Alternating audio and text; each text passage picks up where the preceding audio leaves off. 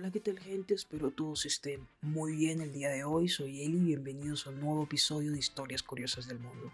Visto desde afuera, el desfile puede parecer una fiesta divertida y extravagante, y para otros una celebración de la libertad sexual. Dentro de la comunidad LGBTI y sus variantes, la llegada del orgullo también implica opiniones contrarias acerca de lo que representa.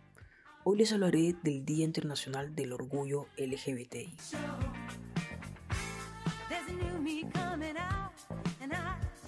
El Día Internacional del Orgullo LGBT, más sus variantes, también conocido como el Día del Orgullo Gay, se celebra cada año el 28 de junio y consiste en una serie de eventos que los distintos colectivos realizan públicamente para luchar por la igualdad y la dignidad de las personas gays, lesbianas, bisexuales y transexuales. Aún existen muchos países en el mundo donde la diversidad sexual está perseguida y criminalizada por parte de las leyes y las autoridades. Y en muchos países en los que ya ha sido aceptada a nivel estatal, la sociedad sigue estando muy lejos de aceptar una situación que ya debería haber sido normalizada desde hace mucho tiempo. Para promover la tolerancia, la igualdad de derechos ante la ley, la no discriminación y la dignidad de las personas LGBT, se celebra en todo el mundo el orgullo gay.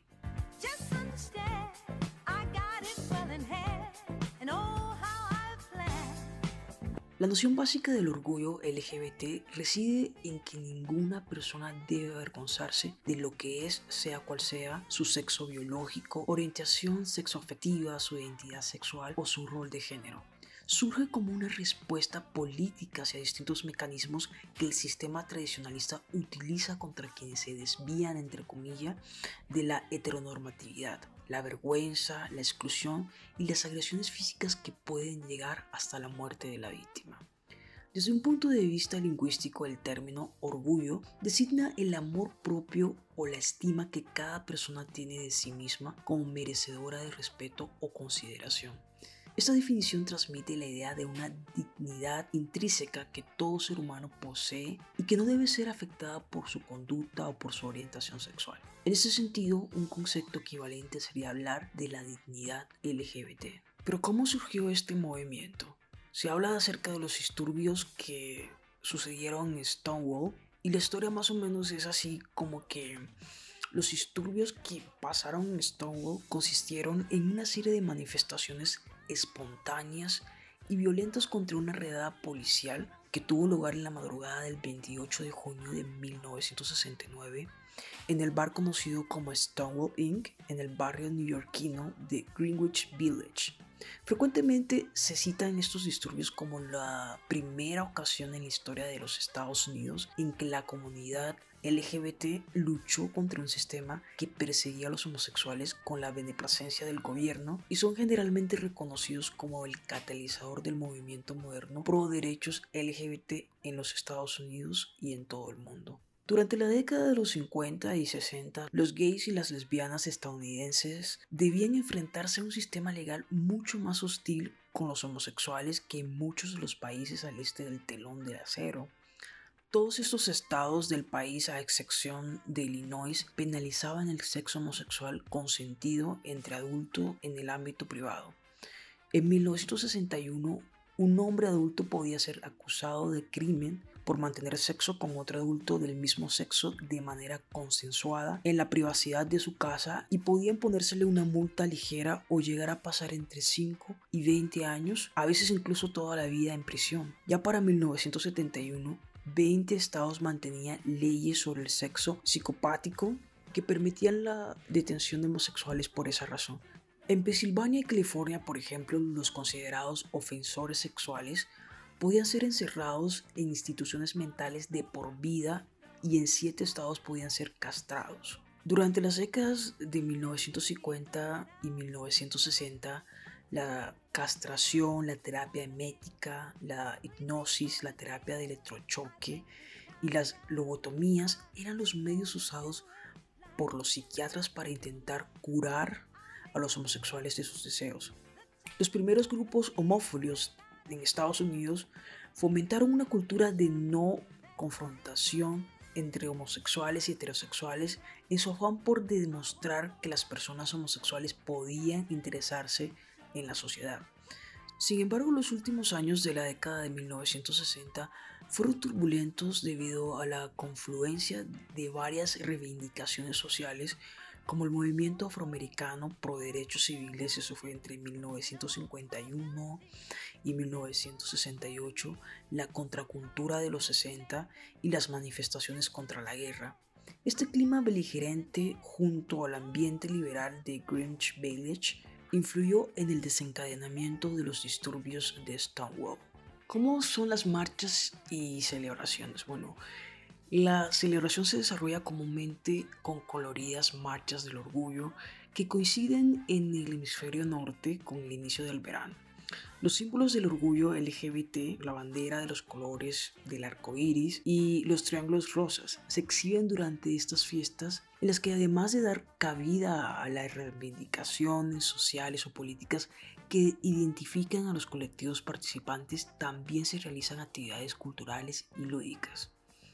Una vez superadas las leyes que penalizaban las prácticas homosexuales en gran parte del mundo, en la actualidad se reivindica la despenalización en el resto de países, junto a otros asuntos en los que persiste una discriminación hacia el colectivo, como la lucha por la legalización del matrimonio homosexual o el establecimiento de las familias homoparentales, adopción de hijos por homosexuales, el respeto a la identidad sexual de las personas transexuales y sus derechos lo que es cambio legal del sexo, nombre, tratamientos hormonales o quirúrgicos, etc. Además, denunciar la LGBT-fobia o lesbofobia, homofobia, transfobia y bifobia que aún existe.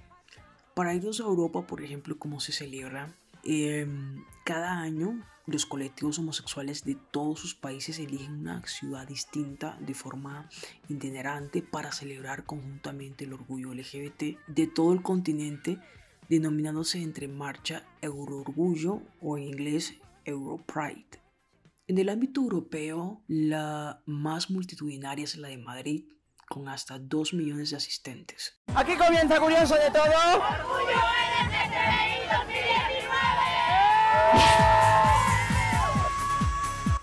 Eres libre, vive como te dé la gana de vivir.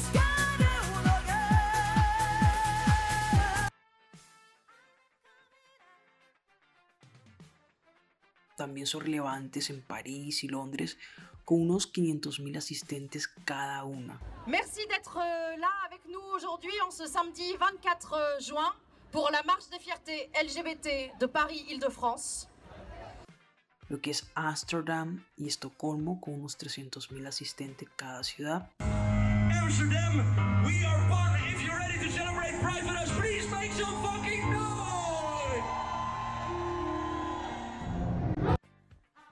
Y Roma con 200.000 asistentes. Por el lado de América, lo que es en América del Norte, las manifestaciones más importantes de las zonas son las de Nueva York, la de San Francisco, la de Ciudad de México, Guadalajara y Toronto.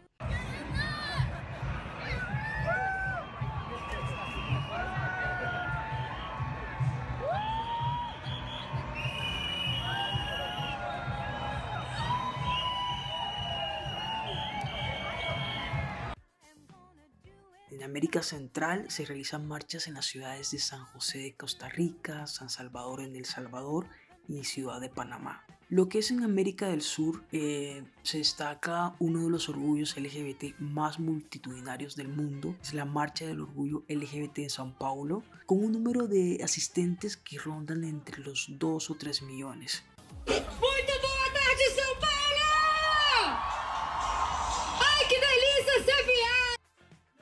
Son también muy importantes las manifestaciones, por ejemplo, en Caracas, en Bogotá y Guadalajara. La marcha del orgullo LGBTI más 2019.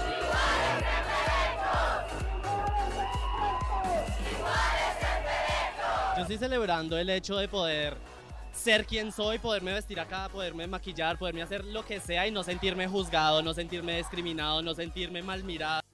En el caso de la Marcha del Orgullo de Buenos Aires, a partir del año de 1992 comenzó a realizarse el primer sábado de noviembre en conmemoración del 30 aniversario de la fundación de Nuestro Mundo y el primer grupo homosexual de Argentina y de toda Latinoamérica. Por otro lado, ciudades como Guayaquil en Ecuador y Lima en Perú también se han sumado con sendas de marchas.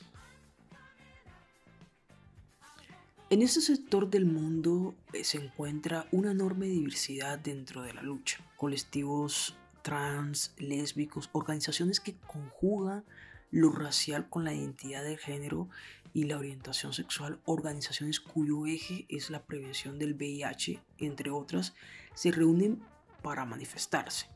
El panorama es muy desigual, mientras que en algunos países existen normativas importantes que protegen los derechos de las personas LGBTI, matrimonio igualitario, ley de identidad de género, leyes de antidiscriminación. En otros se lucha contra la persecución sistemática y hasta la penalización de las eh, orientaciones e identidades que van contra lo hegemónico. Lo que es en Oceanía, ejemplo en Australia, se destaca el Mardi Gras Gay y Lesbico de Sydney, que a diferencia de las otras marchas del orgullo se celebra en febrero y pone fin al verano austral.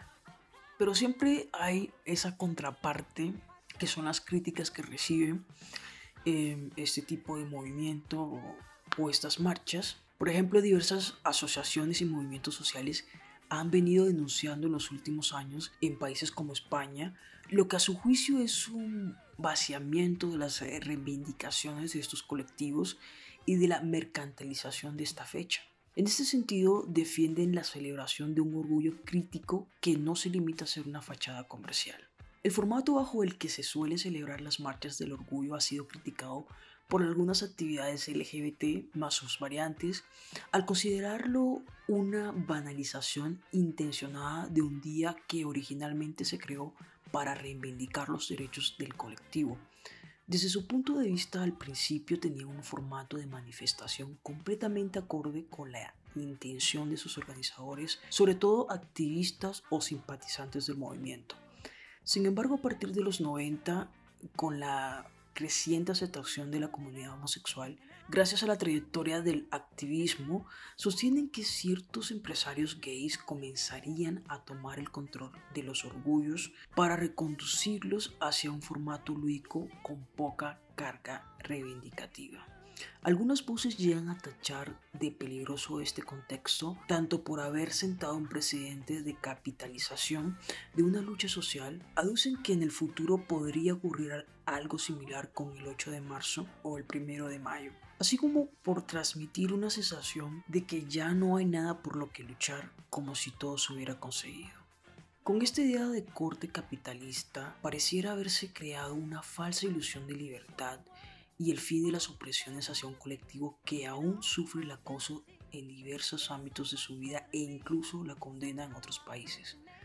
Por ello suponen que además de invisibilizar la situación real del colectivo, este formato de marcha del orgullo también invisibilizaría eh, de manera consciente a toda aquella entidad LGBT que no se adscribiera a la norma heteropatriarcal, es decir, podría existir una exclusión premeditada de los transgéneros y transexuales, de los asexuales, de los bisexuales, las lesbianas, los intersexuales, las demás identidades del espectro queer y el hombre homosexual que no sigue los parámetros marcados por el capitalismo rosa. Blanco, consumista, adinerado, con un determinado cuerpo según establece la norma, etc con el propósito de imponer desde el inicio el modelo normativo a la gente que cuestiona el sistema de poder y así bloquear la posibilidad de tejer una comunidad que obligue a cambiar las reglas creadas por el capitalismo y el patriarcado. Con el auge de las libertades conseguidas por el movimiento LGBT, hay ciertas voces que afirman que ante una aparente mayor participación de la izquierda política que asume las demandas LGBT como propias, el elemento político presente en la celebración podría convertirse en un instrumento de presión para que los gobiernos se vieran obligados a elegir en favor del colectivo. Algunos sectores llegan a rechazar la noción del orgullo LGBT, pues perciben un énfasis excesivo en la orientación sexual que no consideran importante y una falta de discreción o modestia lo que eventualmente podría perjudicar, según su criterio, a la moral pública, a las creencias religiosas o incluso a los propios homosexuales al mostrar estereotipos o hacer demasiada exhibición de sus derechos logrados. En cambio proponen evitar un activismo estridente con el fin de incorporar más fácilmente el discurso por la igualdad del colectivo a las ideas comunes que marca la opinión pública. Otros críticos ven en la noción del orgullo un desprecio hacia la identidad de cada individuo que opinan que cada persona debe vivir su orientación sexoafectiva sin necesidad de identificarse como un estereotipo determinado. Los heterosexuales, a diferencia de los miembros de la comunidad LGTB y sus derivados, nunca han sentido discriminación o nunca han sido discriminados en ningún momento de la historia de la humanidad por amar a alguien del sexo opuesto. Hemos sido perseguidos, condenados a muerte, encerrados y rechazados por nuestros familiares y la sociedad solo por el hecho de ser gay, bisexual, transexual o lesbiana. Y por desgracia en muchos países del mundo todavía ser homosexual es un grave delito que se paga con altas penas de cárcel, castigos físicos e incluso la muerte. Así pues, la dura resistencia de la comunidad LGBTI merece la pena celebrarse y sus derechos todavía necesitan ser reivindicados en todo el mundo. Espero les haya gustado este nuevo episodio. Nos vemos en el próximo. Si te ha gustado, no olvides suscribirte a este podcast, donde estaré publicando contenido cada semana. Si quieres escuchar los episodios anteriores, puedes hacerlo gratis por Spotify. También me pueden encontrar por Twitter en Historias Curiosas del Mundo e Instagram en arroba historias rayita abajo curiosas 1 y dejar sus comentarios. Bye.